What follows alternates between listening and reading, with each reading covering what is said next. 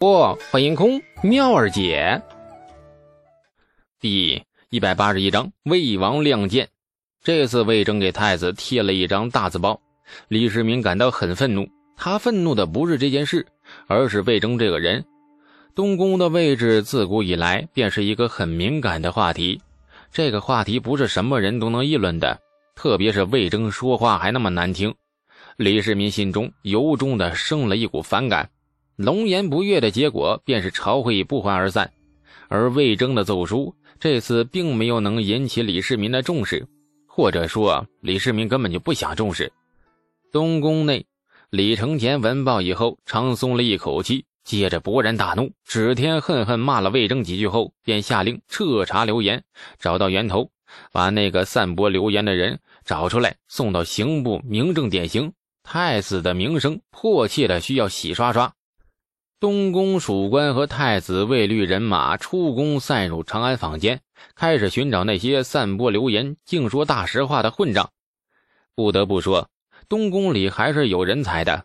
经过两天寻找，终于锁定了吴八斤等人。太子卫律的人马冲进他们家所拿时，愕然的发现，吴八斤等人早已经是杳无踪迹，莫名消失。散播流言的吴八斤等人消失，这件事情成了死无对证。太子李承乾这才察觉到了那浓浓的阴谋味道。原以为是泄露风声，自然而然引发的流言，直到现在，李承乾才发现不对劲儿。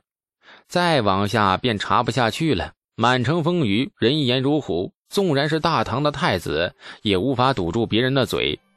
这年头，朝堂民间风气出奇的开放。李世民铁了心的要构建大唐的和谐社会，尽全力让大唐的百姓活得开开心心。百姓说什么都不要拦着，因为只有这样才是圣君气度，大唐才是盛世景象。当初长安附近闹天花，市井坊间的百姓有怨气，把玄武门这种不光彩的事情都拿出来说，李世民照样无可奈何。还得拼了命的采取积极措施治疗天花，皇帝都无可奈何，你太子能有什么办法堵住百姓的嘴呀？太平村，长安城的流言似乎与太平村无关，这里距离长安只有数十里，却仿佛与世隔绝。乡亲们极少走出村子，外面的人也极少进来，大家过着自给自足的一个日子，与世无争啊，与世无求啊。李素不求上进，或许也是被这个村子传染的。村子里平静安宁的日子过久了，外面的一切权力纷争似乎都变得很可笑。走出去的人再回到这里，心境总有些变化，类似于看破红尘的豁然与通透。比如王直，长安东市里养了一群闲汉，每天过着前呼后拥的日子，不愁吃喝，不虞生计。势力越发壮大，如今东市里无论各家店铺的掌柜伙计，还是千里之遥跋山涉水而来的胡商，都知道东市王大哥的名头。王直已经成为了长安东市的一号人物。这号人物手下虽有势力，难得的是从来不偷也不抢。不仅如此，遇到那些手脚不干净的那个毛贼呀，那王直手下还能帮着武侯和访官给救出来。并且严厉的约束手下，绝对禁止在东市行敲诈勒索、偷盗之事，违者废其手脚。王直这样的举措自然不是他想出来的，而是背后的李素认真告诉他的。这大唐没有黑恶势力团伙发展的土壤，官府绝对不会容许一颗脓肿恶瘤败坏市井风气，尤其是还是大唐的国都长安城里，所以。王直和那些手下若想在长安城立足，那首先谨记的一条便是不能够和官府和国法作对。不仅不能作对，还要帮忙主动维护国法，与官府和市井商贾们广结善缘。只要得到别人的尊重，东市这块地方尽可从容长守。这李素的话总是没错的，王家兄弟对他向来信服。王直照着李素的话去做。没过多久，便赫然发现，东市无论武侯访官，还是过往的那商贾伙计，看见王直后，脸上多了一抹笑容。后来王直帮着武侯拿过几个不长眼的小毛贼。这第二天坐在酒肆里和闲汉们吹牛扯淡的时候，巡街的武侯忽然主动跑过来，笑着和他打招呼，并且对他用上了少郎君的尊称。王直面不改色，心中长舒了一口气，看来自己已经可以在东市落地生根了。吴八斤等人被我秘密送出了长安。找了一个胡人商队，跟着胡商队出城去了陇右。太子若想找出散播流言的源头，恐怕还得辛苦往陇右跑一趟。李素蹲在院子的槐树下，淡淡的说：“所有参与此事的人全部送出长安，你也先躲一阵子。”王直满不在乎的笑：“嘿，这十个人与我都从来都是暗中来往，手下养的那些闲汉们根本不知他们与我有何干系。”太子查不到我头上的，李素看了他一眼，你无所谓，我就更无所谓了。行，你在东市好好活着吧，一定要长命百岁。王直傻傻的看着他，沉默了半晌，吞咽了一口口水。嗯，我我我决定听你的话，躲起来比较好。说完，王直露出了崇拜的神色。几句闲话碎嘴子，便把太子逼得墙角进退不得。听说昨日连尚书省侍中魏征都上书参劾太子，十大过错令陛下很恼火，朝会不欢而散。这一切竟然是我和十个心腹手下干出来的。陛下呀，朝会呀，那可是我真厉害。李素皱眉，啊，原来这家伙崇拜的是他自己呀。王直崇拜完自己后，扭头望向李素，很敷衍地补充了一句：“你也很厉害，你是怎么想到这一招的呀？”民间舆论自古以来便是成就功业的利器。远至秦朝时，便有鱼肚藏字，里面写着“大楚兴，陈胜亡”，引得百姓士族们纷纷传扬，从而获取了民心。这就叫舆论。三人成虎，众口铄金。一直以来，民心可用，只是很多人只懂得在战时才用。其实太平年景里也可以用的。一句流言散播出去，众人口口相传，传到满城风雨。这个时候，这个事情的真伪已经不重要了。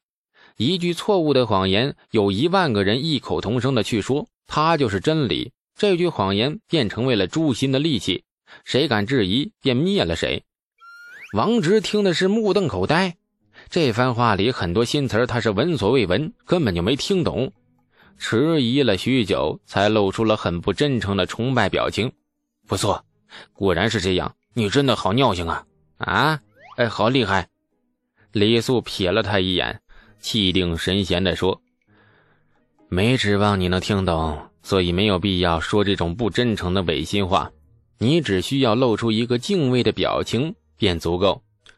王直于是露出了一个不明觉厉的表情，说道：“好了，接下来便不关咱们的事了。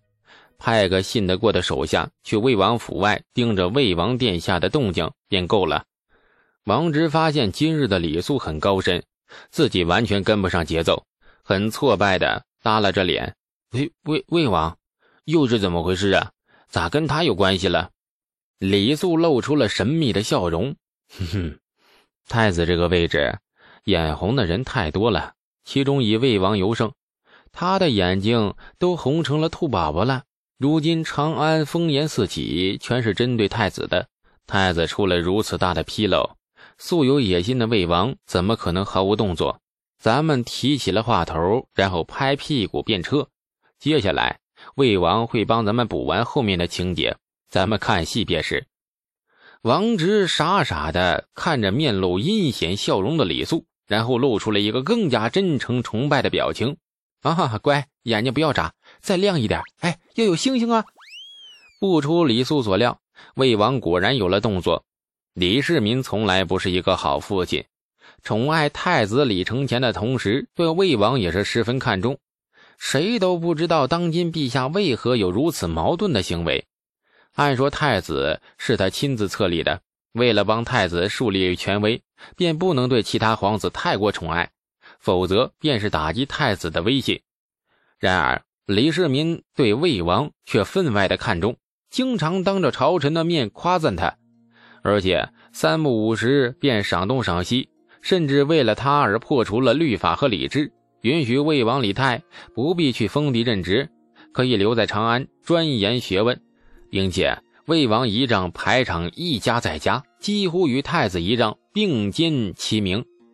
给了魏王如此多不应该有的恩宠，这魏王怎么可能没有一点野心和想法呢？大唐天家内不安定的因素，全是李世民亲手造成的。如今长安城内莫名其妙刮起了一股针对东宫太子的歪风邪气，这魏王李泰看在眼里，却是喜闻乐见。李素没猜错，如此良机，若不趁热打铁，给太子殿下添添堵，实在是对不起自己的野心呐。流言在长安城满天飞之时，朱雀街上的魏王府悄然窜出了几条人影，像浪花跳进大海，寂然无声地融进了人群中。接下来的几日，长安城的流言毫无预兆地升级了。太子李承乾曾经的劣迹一桩桩被翻出来，尚书省侍中魏征的见太子时过的奏书被传的是人尽皆知。冯家命案的流言也是突然扭转了方向，变成了全是太子幕后操控。从冯家儿子虐杀丫鬟开始，便是太子精心布下的一个杀局，为的就是除掉曾经得罪过他的泾阳县子李肃。东宫再次被打得措手不及。当晚，东宫和魏王府的灯火彻夜未熄，两方的幕僚属官彻夜无眠，聚在一起商议攻守对策。双方都被闹得是鸡飞狗跳啊！以冯家命案为由头，事情越闹越大。这两年，由于李世民的恩宠，魏王李泰自长了野心。有野心的人从来都会把握机会，做好一切夺嫡的准备。如今，魏王麾下可供驱使的朝臣不在少数，这次是推翻太子的大好时机。双方阵营里的一些朝臣们终于忍不住的。浮出了水面。感谢您的收听，去运用商店下载 Patreon 运用城市，在首页搜索海量有声书，或点击下方链接听更多小说等内容。